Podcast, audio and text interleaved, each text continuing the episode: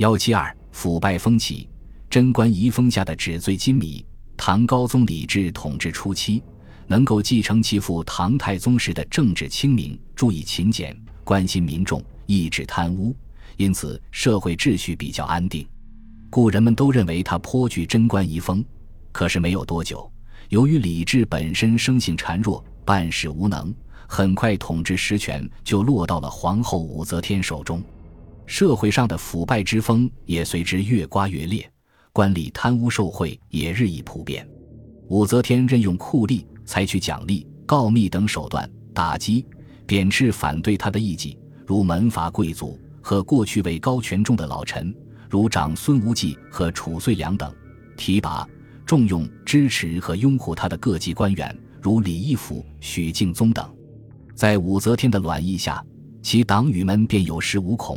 大张旗鼓的贪赃枉法、行贿受贿、卖官鬻爵，无所不为。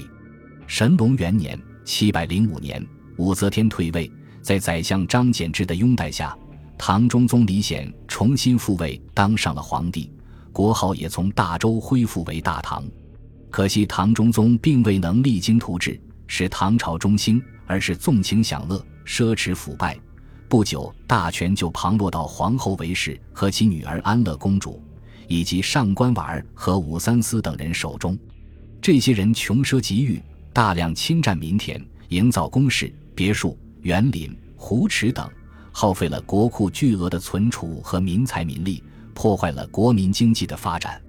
为了满足奢侈生活的需要，他们公开纳贿卖官。当时，只要有人出三十万钱，就可以被御赐官衔。他们终日花天酒地，纸醉金迷。据说安乐公主有一条白羽裙，价值竟达一亿钱。它是用白鸟的羽毛精心制成的，早、中、晚不同的时间，在不同的角度会显示出不同的颜色。